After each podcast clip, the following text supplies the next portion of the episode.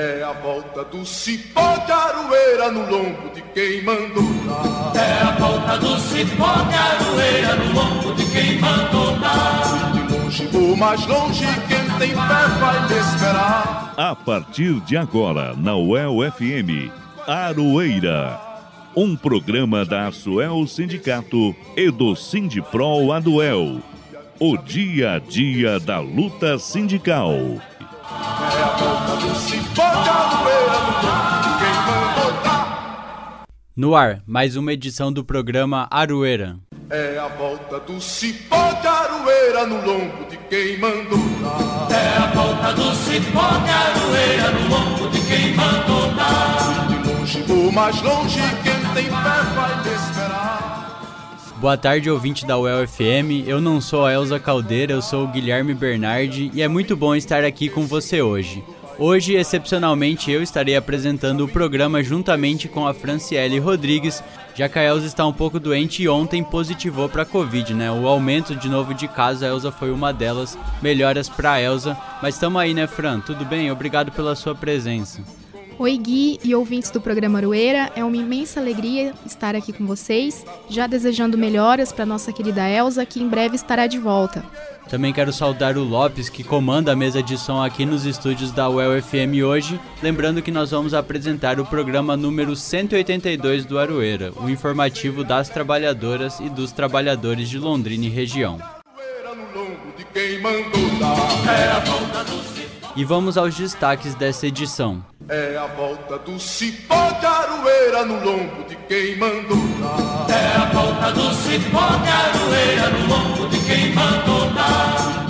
A APP estuda formas de inviabilizar projeto que prevê privatização de 27 escolas públicas no Paraná. Em audiência pública realizada nessa semana, representantes da Assembleia Legislativa, do Ministério Público, professores e estudantes debateram o tema. Ratinho Júnior não enviou representante. Dois dos três seminários da LGU já foram realizados pelo Sindipro Aduel. O terceiro será na quinta-feira, dia 17, às 2 horas da tarde, no Centro de Vivência. Na sexta-feira, dia 18, Dona Vilma Ayamucumbi recebe o título de doutora honoris causa, póstumo, pelo Conselho Universitário da UEL. A cerimônia será no Teatro Ouro Verde, a partir das 19 horas. A londrinense ex-ministra do Desenvolvimento Social e Combate à Fome, Márcia Lopes, é convidada para compor a equipe de transição do governo Lula. Ela fala no Aroeira sobre suas expectativas para esta nova missão. Câmara dos Deputados aprova projeto que torna hediondo crimes sexuais contra crianças e adolescentes. E você não pode perder o nosso time de colunistas. O Venâncio de Oliveira com a Politizando a Economia, a A Parte com o jornalista Fábio Silveira. Para finalizar, apresentaremos mais uma edição da Central do Brasil. Tudo isso agora aqui no Aroeira. Programa Aroeira. Informativo radiofônico da Asuel e do Sindipro Aduel. Aroeira. O dia a dia da luta sindical. Apresentação e produção Elza Caldeira e Guilherme Bernardi. E vamos às notícias. Na última sexta-feira, dia 7, por iniciativa do deputado estadual professor Lemos, do PT, e da bancada de oposição da Assembleia Legislativa, foi realizada uma audiência pública para debater o edital 02-2022, publicado pela Secretaria de Estado de Educação e Esporte, a CEED, que prevê a privatização de 27 escolas públicas do Paraná. No último sábado, em entrevista aqui no Aroeira, o parlamentar lembrou do trabalho já desenvolvido por órgãos públicos, a exemplo da CED, também do Instituto Paranaense de Desenvolvimento Educacional, o Fundepar, este responsável pela compra de merenda e execução de reformas nos espaços escolares. Para ele, a administração desenvolvida por estes setores reforça o entendimento de que não é necessário a contratação da iniciativa privada para a administração de escolas públicas no Estado. De acordo com o edital, empresas serão credenciadas pelo Estado, que oferecerão 800 reais por aluno matriculado para suprir gastos com infraestrutura e pagamento de trabalhadores.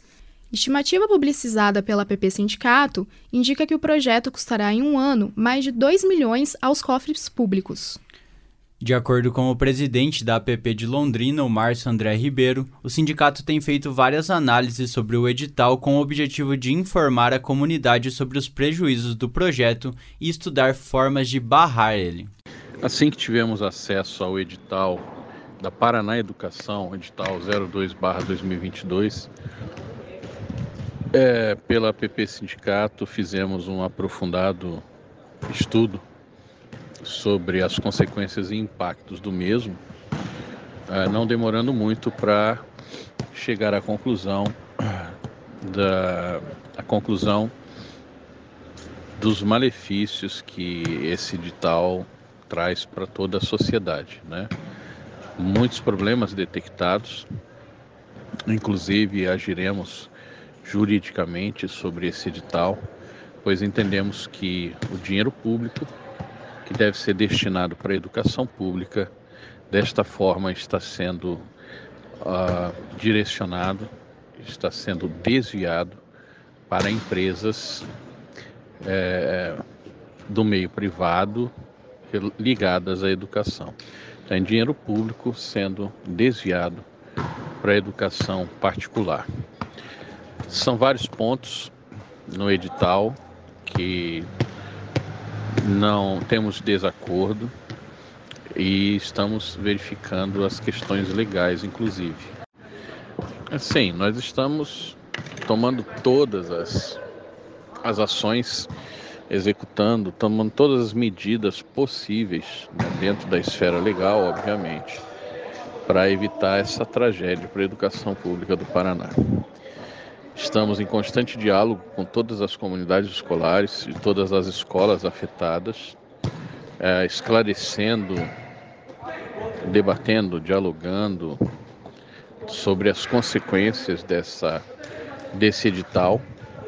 Nós não podemos permitir que este projeto avance, é, porque sempre começa como um projeto e já tivemos experiências aí nesses últimos anos, experiências que nós apontávamos os erros, os equívocos que não iriam dar certo e realmente, de fato, não deram certo.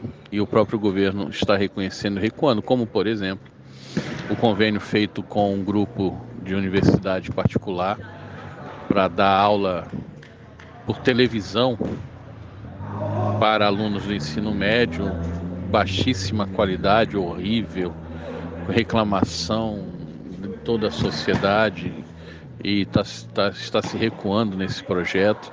Projeto das escolas cívico-militares, que é, onde foi prometido mundos e fundos, nada aconteceu. A única coisa que está acontecendo é que alunos que não se adequam a, a, a um projeto político-pedagógico mais, mais duro, né, no, em termos de.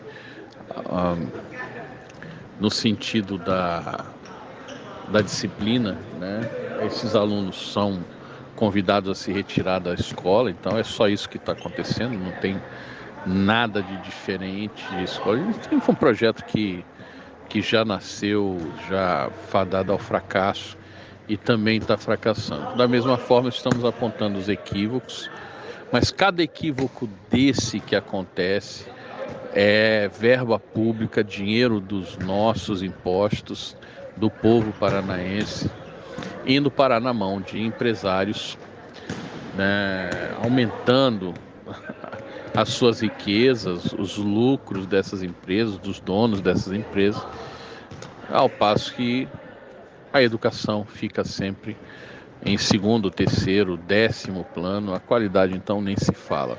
É a preocupação com a qualidade é o que menos importa.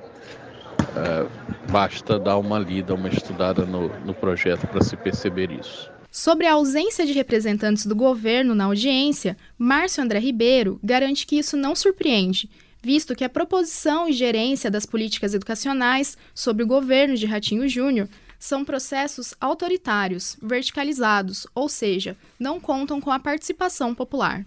O governador Ratinho Júnior não mandar representantes para audiência pública não, não surpreende absolutamente nada. ah, já era esperado, completamente esperado, postura de quem acha que ah, não precisa debater nada com ninguém, que apenas toma decisões em gabinetes fechados e impõe à sociedade da maneira como quer. É, da mesma forma, ele não compareceu a nenhum debate durante as eleições e um governador que nunca, nunca discutiu nada com ninguém da sociedade. O máximo que ele faz é discutir com os secretários deles, ele discute muito com os empresários, né?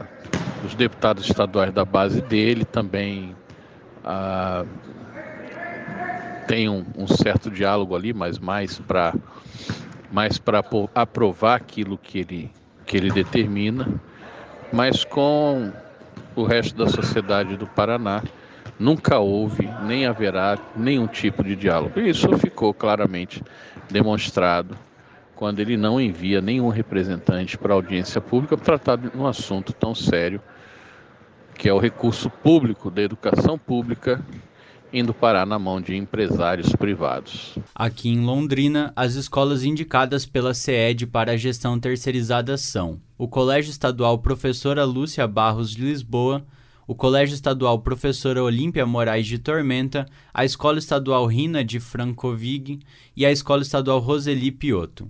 Ontem à noite, dirigentes da APP Sindicato promoveram reunião com as comunidades das três escolas da Zona Norte. O encontro aconteceu no salão da paroquial do conjunto Semiramis. Na próxima edição, o Aroeira trará mais informações sobre os resultados desta reunião. Você está ouvindo o programa Aroeira, o dia a dia da luta sindical. E na terça-feira, dia 8, o Sindipro Aduel realizou dois seminários sobre a Lei Geral das Universidades, a LGU. Na parte da manhã, diretoras e diretores da seção sindical estiveram na sala 518 do Centro de Ciências da Saúde da UEL. À tarde, a apresentação foi no Anfiteatro Maior do Centro de Letras e Ciências Humanas, o CLCH. Segundo a Lorena Portes, professora do Departamento de Serviço Social da UEL e diretora do Sindipro do UEL, a exposição foi dividida em três partes, além da apresentação do contexto no qual a lei surgiu.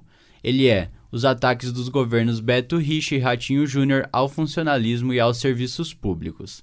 As três partes são o que a LGU diz sobre o financiamento, o quadro de pessoal e a gestão dele. Com o objetivo de debater os impactos negativos da LGU nas universidades estaduais paranaenses e de mobilizar a comunidade acadêmica sobre os prejuízos que já estão sendo vivenciados com a implementação da LGU, o Sindipro Aduel organizou um seminário sobre a LGU.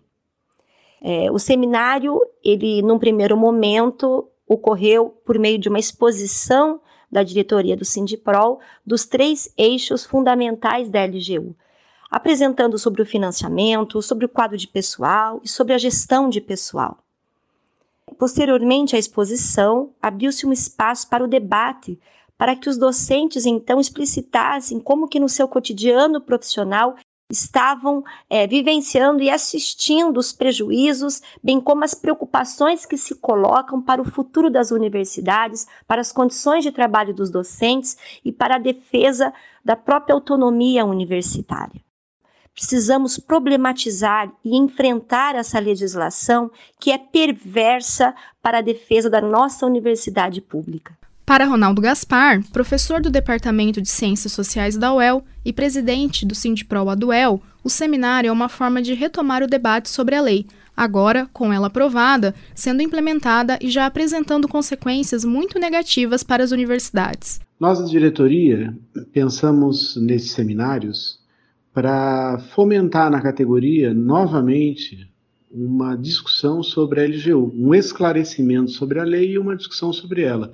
De certo, fizemos isso já em outros momentos, antes, lá desde 2019, mesmo durante a pandemia, no processo ali também de votação da LGU, mas infelizmente não conseguimos muita adesão da categoria para discutir, excetuando o nosso seminário lá de 2019, no primeiro momento que apareceu a lei. Neste momento, estamos tentando retomar as discussões porque ela tem trazido consequências muito negativas para as universidades, especialmente para as universidades mais consolidadas, e a UEL certamente é uma delas. Além disso, precisamos fazer com que a categoria, ao conhecer, se organize, se mobilize, junto com os docentes e servidores de outras universidades, para que a gente possa, quem sabe aí num período muito próximo, reestruturar a nossa luta contra a LGU e derrubar essa lei que tem causado aí tantos problemas para o funcionamento das universidades. Inclusive, né, os partidos políticos que estão próximos, né, especialmente o PT e o PDT, ajuizaram uma ação contra a LGU, um pedido liminar. Estamos esperando aí também o julgamento dessa liminar né? mas certamente mais ações, especialmente ações de natureza sindical e política, serão necessárias para a gente conseguir enterrar a lei e, de fato, ter uma política de ensino superior que seja condizente com as necessidades do povo paranaense, dos trabalhadores paranaenses para o desenvolvimento econômico e social do Estado. E se você ouvinte não conseguiu ir a nenhum dos dois seminários, o terceiro e último sobre a LGU será realizado na quinta-feira, dia 17, no Centro de Vivência do Sindipro Aduel, que fica aqui no campus da universidade próximo ao SEBEC. A atividade começa às duas horas da tarde. Música e resistência quando as relações de trabalho se transformam em canções.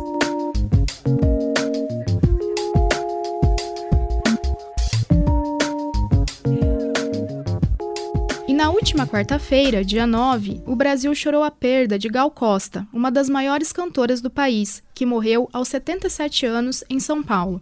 A assessoria da cantora informou que ela havia dado uma pausa em shows após passar por uma cirurgia para retirar um nódulo na fossa nasal direita. Maria da Graça Costa Pena Burgos nasceu em 26 de setembro de 1945 em Salvador.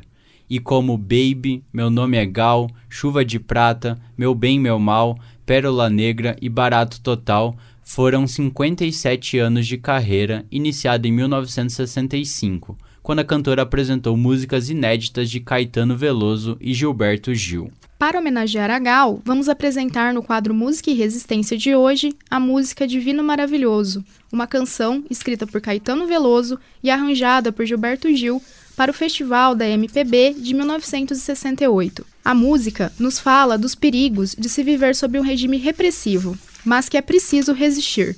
Mais contemporâneo, impossível.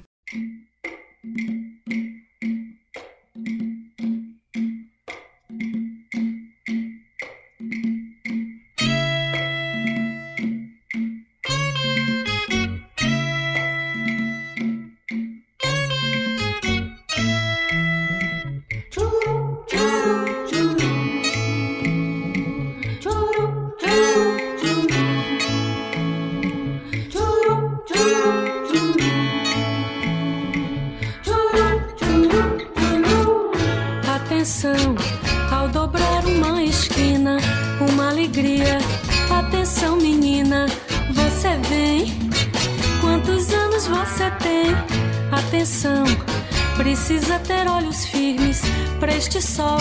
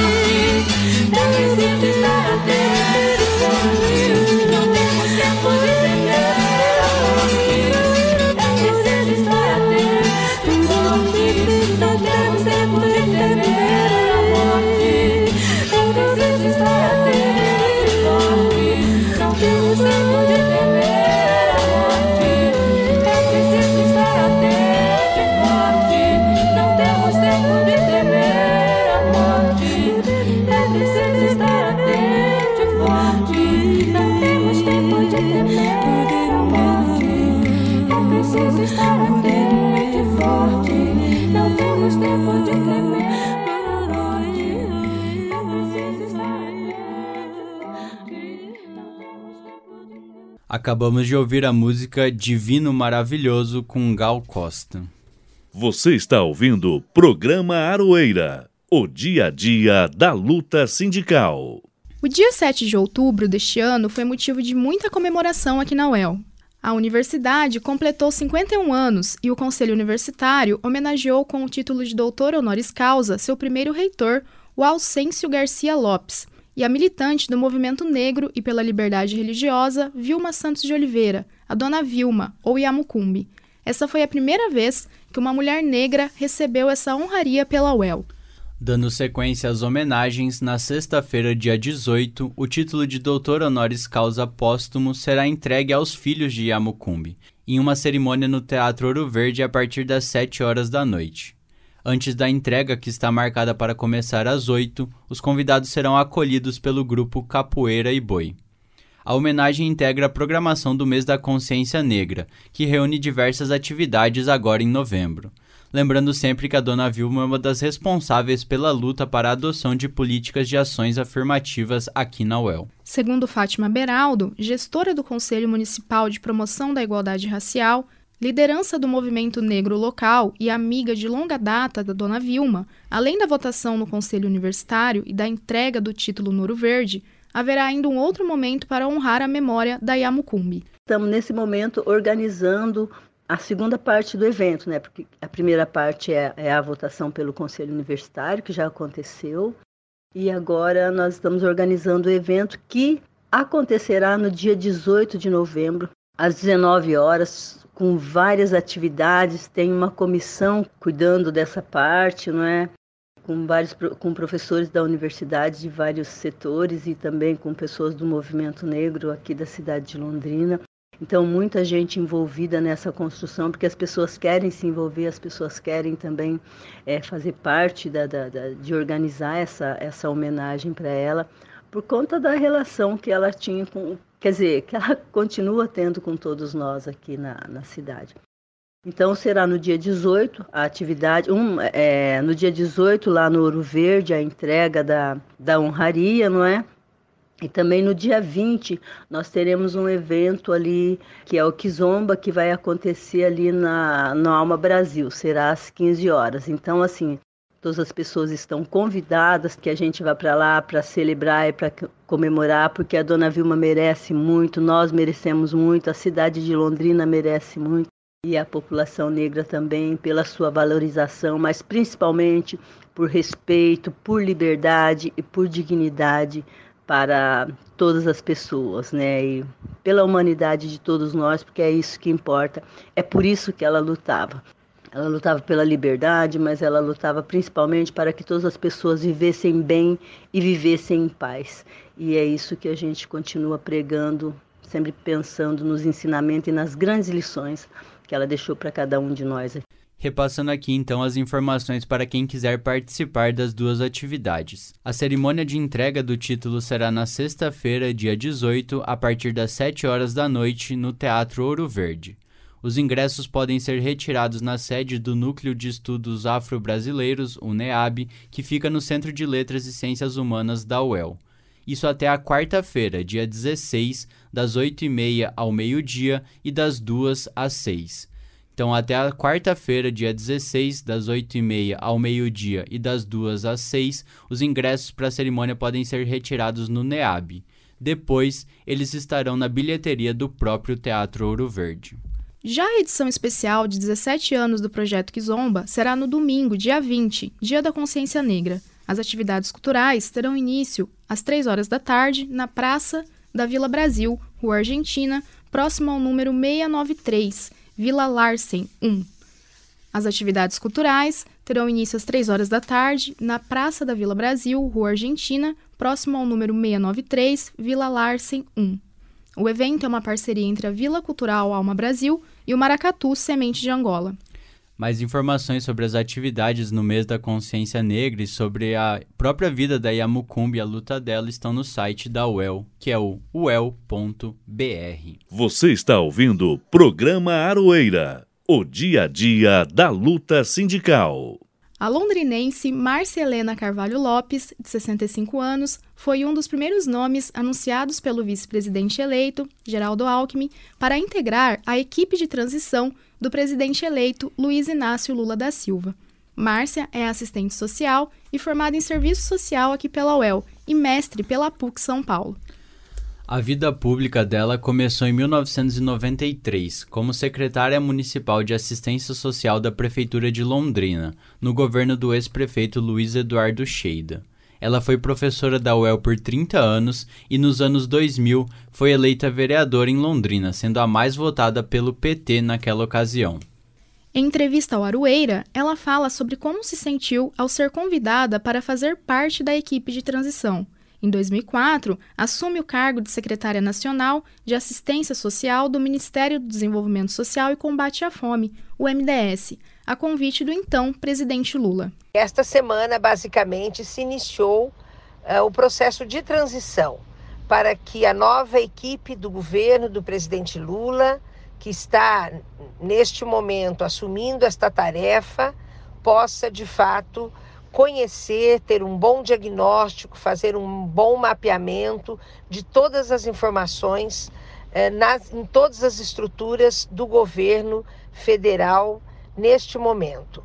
Eh, eu tive a honra de ser convidada pelo presidente Lula, pela mensagem através da, da nossa querida deputada federal, presidente do partido e membro da coordenação da transição, Gleice Hoffmann de ser convidada para integrar a equipe de transição na área da assistência social, junto com Simone Tebet, com Tereza Campelo e André Quintão. Teremos um tempo uh, curto, né, até o final de dezembro, para uh, apresentar um, um relatório consistente de todas as informações, de todas as análises, dos documentos que nós tivemos acesso neste momento. Então é um momento muito importante essa transição, porque é quando né, uma, uma, uma nova equipe, uma equipe de confiança do presidente Lula cumpre essa tarefa de conhecer, de reconhecer, de analisar o que de fato né, está acontecendo no atual governo. E na área da assistência social, nós sabemos não é, que houve muitas mudanças, tanto na estrutura do Ministério, que trouxe outras áreas, o que era desenvolvimento social e combate à fome passou a ser Ministério da Cidadania, trouxe o INSS, trouxe cultura, trouxe esporte, é, enfim, né, e, e deslocou muito daquilo que era a centralidade da assistência social. E, um, e vamos, e, e obviamente também em relação ao desmonte das políticas públicas que, que afetam também a assistência social, é, principalmente na questão do orçamento. Né? Vocês sabem que nós tivemos aí agora um corte de orçamento de 96% previsto para assegurar os serviços da assistência social a partir de janeiro de 2023, ou seja, né, praticamente extinguindo os trabalhos realizados nos CRAS, nos CREAS, nos centros de população de rua, nos abrigos, uh, nos, uh, nos acolhimentos, em todo o Brasil. Então, é bastante grave a situação, além de toda a questão da transferência de renda, né, do Auxílio Brasil, que o presidente Lula já se comprometeu em manter os 600 reais e mais 150 para crianças de 0 a 6 anos. Mas para isso é necessário a garantia de orçamento. E é isso que neste momento de transição, né, a equipe de transição já está fazendo com o Congresso Nacional. Então, é, eu tenho muita honra né, de poder integrar essa equipe. É, claro, né, me comprometo a trabalhar né, intensamente para a gente dar conta dessa tarefa e subsidiar o próximo ministro ou ministra eh, indicado pelo presidente Lula para poder eh, iniciar essa gestão né, em 2023 e, sem dúvida, devolver né, a esperança de um novo rumo para o Brasil. Queremos agradecer aqui a Márcia Lopes, né, por ter gravado essa entrevista pra gente pro Aroeira, né, e aproveitar para dizer que a Elza, apesar do Covid, fez todo o corre, né, de falar com a Márcia, de montar o roteiro, os nossos agradecimentos para ela também e desejar um bom trabalho a Márcia Lopes, né, agora que de fato a gente tem uma equipe de transição, um time de transição trabalhando com o novo governo eleito. Acho que é também muito importante pontuar, né, Gui, o fato de ter uma representante aqui de Londrina para que haja também esse diálogo com o município, com a região, com o Paraná, até porque a gente tem percebido, né, que a área da assistência social no país, ela tem sido uma das mais esvaziadas e ao mesmo tempo que a pobreza tem crescido, a gente precisa muito de políticas nesse sentido para melhorar, sobretudo as condições de vida da classe trabalhadora, né? Você está ouvindo o programa Aroeira, o dia a dia da luta sindical. A Câmara dos Deputados aprovou na quarta-feira, dia 9, um projeto de lei que torna hediondo crimes sexuais contra crianças e adolescentes. O texto inclui na lei corrupção de menores, satisfação de lascívia mediante presença de criança ou adolescente, divulgação de cena que faça apologia ou induza à prática de estupro de vulnerável. De acordo com dados do Anuário Brasileiro de Segurança Pública de 2022, os casos de estupro de vulnerável cresceram 5,1% no último ano. Em 2020, foram registradas 43.427 ocorrências. Já em 2021, o índice saltou para 45.994 notificações. A jornalista Cristina Fibe tem trabalhado na investigação de crimes de violência sexual contra mulheres na última década. Para ela, a cultura do estupro sustenta violências diversas de gênero, desde situações consideradas mais brandas, como insinuações, até outras mais graves, como agressões, abusos sexuais e feminicídios. Vamos ouvi-la. Permeia desde a maneira como a gente é educado, né, a tal da socialização de gênero, qual é o papel dos homens e qual é o papel das mulheres na sociedade. Então eu acho que a cultura do estupro, ela passa por aí, por esse lugar em que o homem banaliza o corpo da mulher de uma tal forma que ele a usa como ele bem desejar, o que vai terminar no feminicídio, né, em última instância. A gente fala que a, a piadinha machista, ela não é tolerável porque ela é a base dessa cultura do estupro, né? Quando você objetifica uma mulher na rua, faz fio-fio, sem ela estar tá, é, interessada em você, digamos, é, perturbando a tranquilidade dela, fazendo ela se sentir ameaçada, com medo de andar na rua. É, entendeu? Você não poder chegar na sua casa à noite em paz, ter que estar acompanhada por um homem. A medida, que recebeu 393 votos favoráveis e um contrário, também prevê aumento de pena, passando de 10 para 20 anos de reclusão em casos de abuso sexual. A legislação segue agora para o Senado Federal. Música e resistência quando as relações de trabalho se transformam em canções.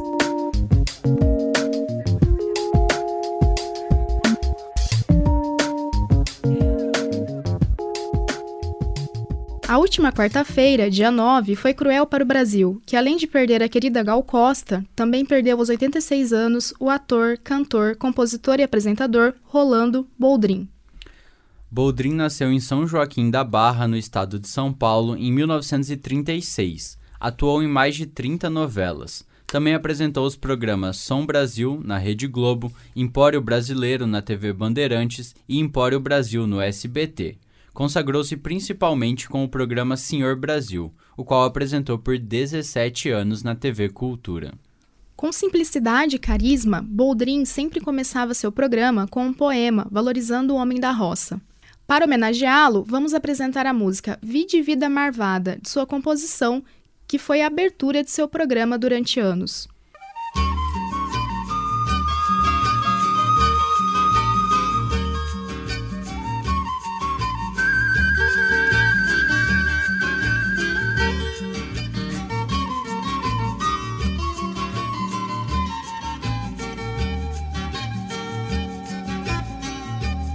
Corre um boato aqui de onde eu moro Que as mágoas que eu choro são mal ponteadas. Que no capim mascado do meu boi A baba sempre foi santa e purificada. Diz que eu rumino desde menininho Fraco e mirradinho a ração da estrada Vou mastigando o mundo e ruminando E assim vou tocando essa vida marvada É que a viola fala alto no meu peito humano E toda moda é um remédio pros meus desenganos. É que a viola fala alto no meu peito humano e toda mágoa é um mistério fora deste plano. Pra todo aquele que só fala que eu não sei viver. Chega lá em casa pra uma visitinha, aqui no verso ou no reverso da vida inteirinha.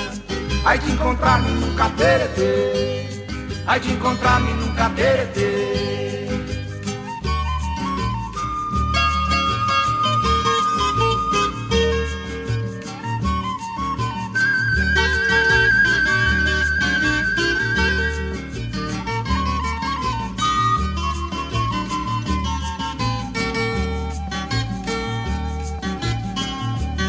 Tem um ditado tido como certo Que cavalo esperto não espanta boiar.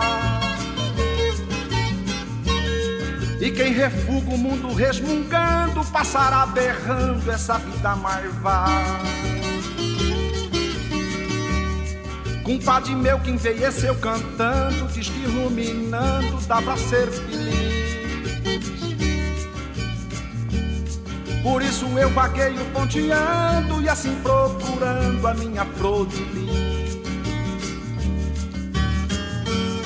É que a viola fala alto no meu peito humano E toda moda é um remédio pros meus desenganos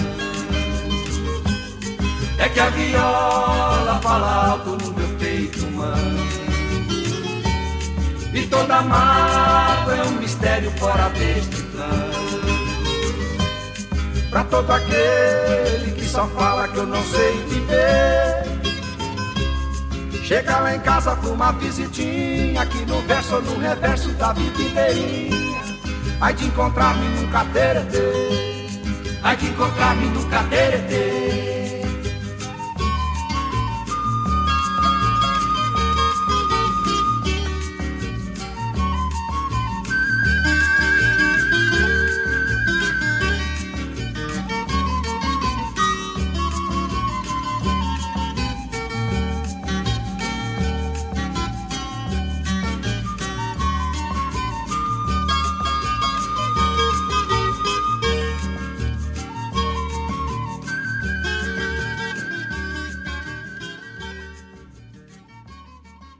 Acabamos de ouvir a música Vide Vida Marvada com Rolando Boldrin. Você está ouvindo o programa Aroeira, o dia a dia da luta sindical. E o Venâncio de Oliveira já está chegando por aqui com a sua coluna Politizando a Economia. É contigo, Venâncio. Politizando a economia, o que eles não te falam e como eles tiram seus direitos, com Venâncio Oliveira.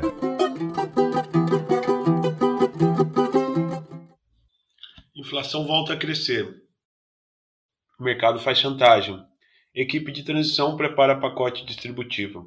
Olá, caros ouvintes da Aroeira, quero falar desses fatos econômicos sobre a ótica da economia política. Os alimentos, outra vez, puxam IPCA, que aumentou 0,59% no mês passado. O aumento vem depois de queda em setembro, agosto e julho. Em 12 meses, a alta foi de 6,47%. Em Londrina, segundo a Nupeia, a tendência é parecida, porém antecipa um pouco a nacional, isto é, queda vem antes, mas também o aumento também vem antes. Tinha uma tendência de queda, principalmente desde junho. A cesta básica passou de 610 reais para 570. No entanto, desde agosto voltou a subir de 547 para 570 reais. Ficou em setembro. Em outubro, ficou em 584 reais a cesta básica em Londrina, média. Isso demonstra do que venho falando, de que a maquiagem da economia bolsonarista estava restrita ao tempo eleitoral. Não havia previsão para sua manutenção depois dela. O corte de impostos tinha efeito de curtíssimo prazo, apesar de que a estabilização do preço dos combustíveis não contou com essa política. O governo também segurou o repasse internacional, o que já está outra vez batendo na porta. O aumento do auxílio não foi previsto para a LDO de 23 do ano que vem, mostrando que se fosse por Bolsonaro, ano que vem as pessoas teriam menor benefício. A meta de inflação do governo é de 3,5% a 5%.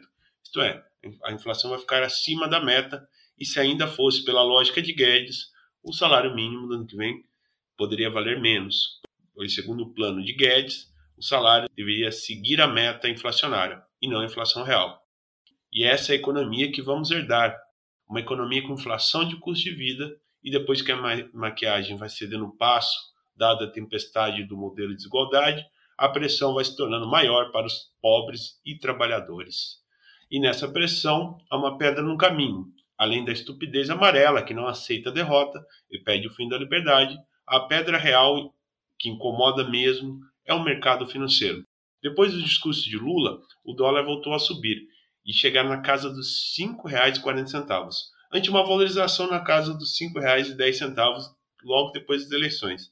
Isto é curioso. O resultado foi satisfatório para o mercado financeiro. Mesmo sabedor de que ganhava muito dinheiro com, esse, com o governo Bolsonaro, ele também entende que o aliado, que seu aliado, é um incômodo para manter a estabilidade econômica. No entanto, eles querem se enriquecer mais e para isso chantageiam o governo de turno. E agora, com a transição, depois de Lula colocar em primeiro lugar a responsabilidade social, eles atacam e desvalorizam a moeda, demonstrando que detestam distribuição de renda e de que escondem os interesses mesquinhos por trás de discursos abstratos e variáveis abstratas. A responsabilidade fiscal que eles tanto advogam busca que o governo não gaste com políticas públicas para os pobres, pois tem menos pobres, pois teria menos pobres para trabalhar dobrado. E se o governo gastar com pobres e colocar os recursos públicos para a distribuição de renda, significa menos espaço para os dividendos milionários, para os recursos que alimentam a ciranda financeira e os ganhos de curto prazo. E ameaçam as suas fortunas com impostos para os ricos e diminuição de impostos para os trabalhadores. Furar o teto é uma emergência, pois é uma variável que penaliza a política pública, e é isso que está enfurecendo o mercado financeiro a equipe de transição tem como essencial manter sua promessa, que é colocar os 600 reais no orçamento de verdade, e não apenas como algo provisório como estava previsto, inclusive retornando à política de Bolsa Família, que tem um valor a mais por filho. No caso agora, seria valor a mais de 150 reais. Além disso, a ideia de furar o socialmente irresponsável teto de gastos é para valorizar o salário mínimo anualmente com ganho acima da inflação. Além do auxílio e da do valorização do salário mínimo, a equipe de transição elencou 11 itens que são prioritários, desde investimento em infraestrutura, farmácia popular, merenda, escolar. Há uma injeção estimada de 175 bilhões na economia. Isso é dinheiro para políticas públicas de direitos, que vão ter efeitos benéficos socialmente, de melhoria da situação de vida das pessoas, de estímulo da economia popular, que hoje está depressiva. Ao lado disso, a promessa é de refletir o preço dos combustíveis a partir dos custos internos, diminuindo o lucro dos acionistas e estabilizando os preços básicos, o que faria a economia parar de repassar aos pobres o peso do enriquecimento de alguns poucos. Essa política é importante e demonstra que o mercado financeiro não é um avalista imparcial da economia, um avalista que temos de seguir a risca, como coloca a mídia. É um punhado de pessoas com interesses altamente individualistas e mesquinhos e que não contribuem para a economia real. É necessário olhar para o povo capaz de tirar a economia do atoleiro, Claro, há uma crise das instituições viciada pela guerra da estupidez de Bolsonaro, porém essa frente ampla terá conflitos. E lembrando que o mercado financeiro esteve a favor do golpe, não votou no projeto do próximo governo, então não devemos nada a eles, e eles que devem a gente. Aqueles de centro que entraram nesse projeto novo devem entender que sem uma política consistente de expressão de renda, a crise social vai continuar e essa crise alimenta o monstro do fascismo social antidemocrático. E é isso aqui que já é o conflito central no seu mais alto grau. O desafio de manter a democracia passa por lutar pelos interesses das classes populares. E é isso, caros ouvintes da Aroeira. Até uma semana que vem, trazendo os fatos econômicos sobre a ótica da economia política. Queremos agradecer o Venâncio de Oliveira por mais uma edição da coluna Politizando a Economia. E agora vamos ouvir o Fábio Silveira em mais uma edição da A Parte.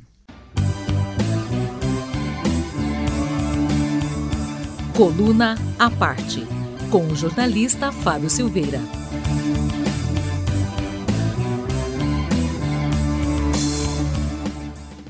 Olá, meu nome é Fábio Silveira, eu estou aqui para falar sobre política. E nessa semana eu quero destacar dois movimentos diferentes que aconteceram na política brasileira. De um lado, um movimento que está acabando, que é o movimento acabando nesse momento, por, por enquanto, vamos dizer assim, que está perdendo força, né? que é aquele movimento dos golpistas que logo depois do resultado das eleições foram fechar algumas rodovias. Não dá para dizer que sejam caminhoneiros, porque na verdade os caminhoneiros estão atrás de trabalhar para pagar as contas, né? Tem aí já casos de transportadoras que colocaram seus caminhões para dizer que eram caminhoneiros e que depois migraram para frente dos quartéis. Esse movimento perdeu força nos últimos dias por dois motivos. O primeiro é que é, saiu aquela auditoria da, do Ministério da Defesa, do Comando das Forças Armadas, que nem deveria ter sido feita. Né? Não é papel das Forças Armadas fazer auditoria de urna eletrônica, mas o Tribunal Superior Eleitoral, para tentar distensionar a situação, para tentar distensionar é, o discurso golpista de Bolsonaro, chamou o, o comando, as Forças Armadas, o Ministério da Defesa, para fazer essa auditoria. E a constatação é aquela que todo mundo já sabe, que não teve fraude nas urnas eletrônicas, que aliás é um sistema moderno que é, funciona no Brasil há quase 30 anos e que nunca não teve um único vereador em todo o Brasil, sequer um vereador que tenha sido eleito por causa de fraude na urna. Se ocorreram fraudes em eleições, as fraudes ocorreram nos processos eleitorais e não na votação em si. E a gente dá para falar disso, de fraude em processo eleitoral, porque a campanha de Jair Bolsonaro neste ano de 2022 foi uma grande fraude, uma enorme fraude. Bolsonaro mudou a Constituição para criar benefícios para tentar comprar voto, faltando três meses para a eleição, dando um auxílio emergencial que ele não quis dar anteriormente e que era necessário dar, mesmo três, faltando três meses para a eleição, por causa da crise social gerada pelos quatro anos de desgoverno Bolsonaro e com Paulo Guedes e Bolsonaro à frente da economia. Esse é o resultado da política econômica, essa miséria que levou a essa necessidade de auxílio emergencial, que Bolsonaro queria fazer com isso era comprar voto, tanto que o auxílio só iria até dezembro. Esse é o primeiro motivo. O segundo motivo pelo qual perde força o movimento golpista neste momento, porque não quer dizer que ele acabe, ele vai continuar, é porque o Ministério Público, não a Procuradoria-Geral da República, que fica cometendo aí constantemente a prevaricação, que é deixar de fazer aquilo que ela teria a obrigação de fazer. Mas o Ministério Público nos estados está investigando aquele famoso follow the money, siga o dinheiro, identificando, investigando quais são os empresários por trás desses movimentos golpistas, que estão bancando esses movimentos golpistas com alimentação, com é, caminhões na pista, enfim. E essa investigação do Ministério Público tende a dar uma esvaziada. Então, esse é o movimento.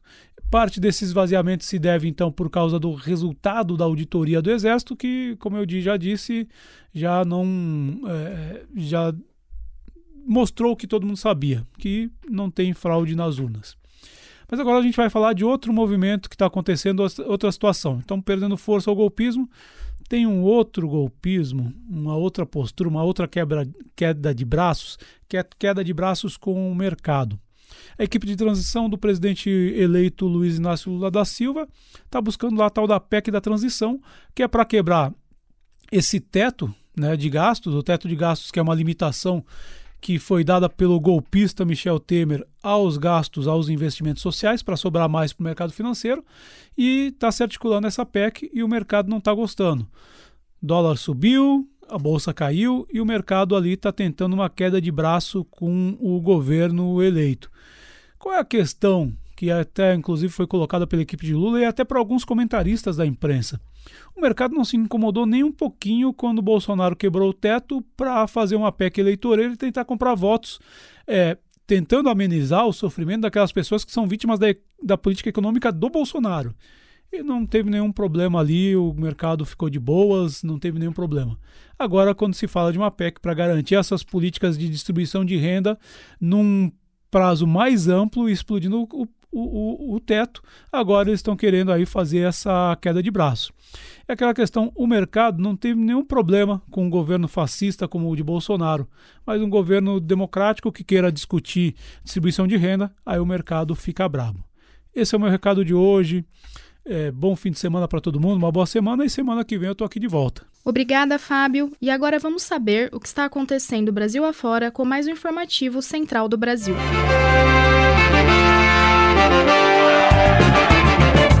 Central do Brasil.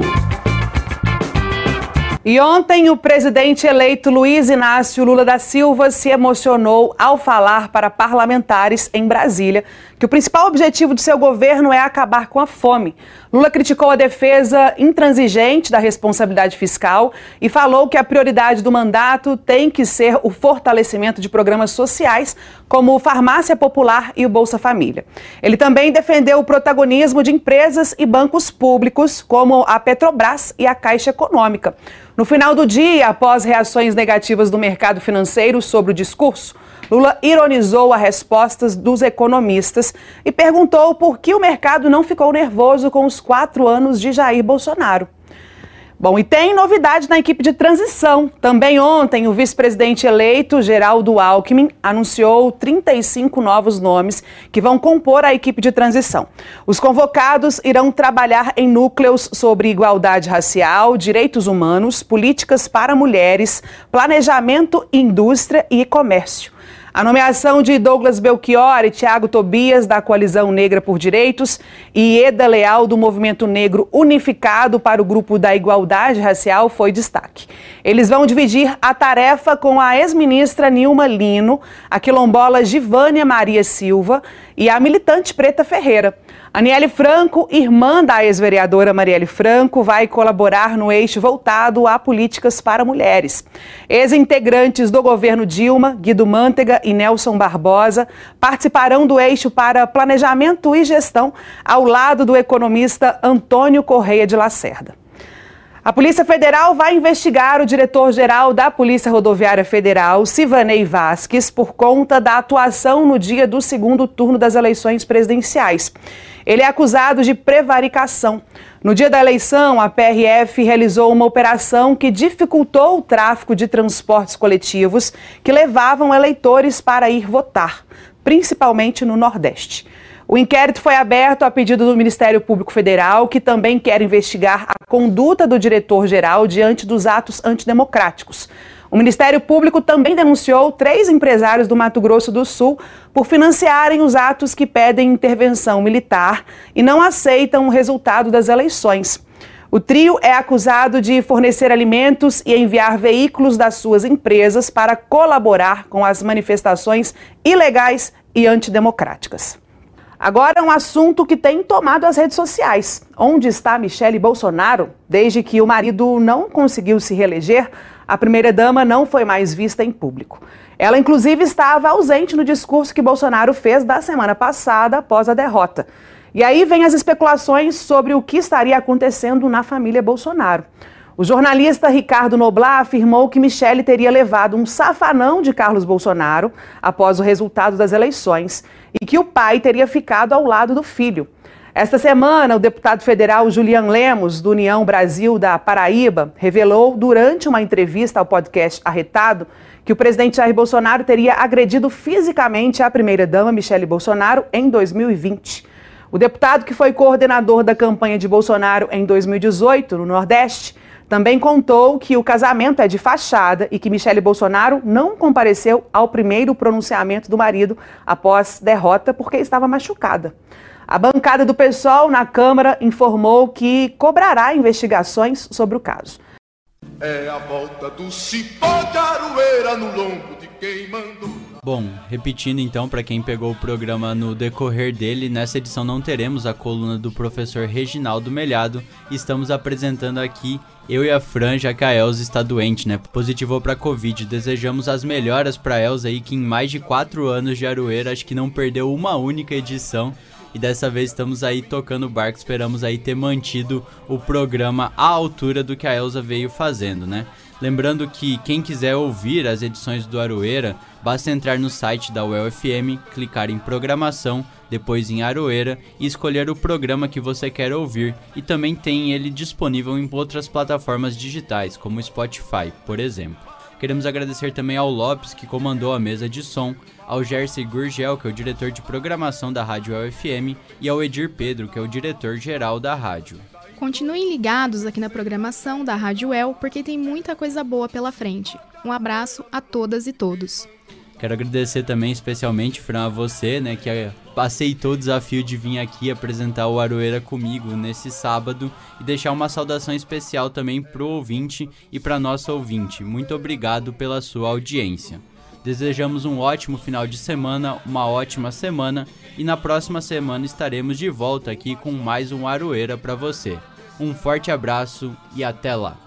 É a volta do cipó de aroeira no lombo de quem mandou dar. É a volta do cipó de aroeira no lombo de quem mandou dar. De longe ou mais longe, quem tem fé vai me esperar. A UEL FM acaba de apresentar Aroeira, um programa da Asuel Sindicato e do Sindipro Aduel.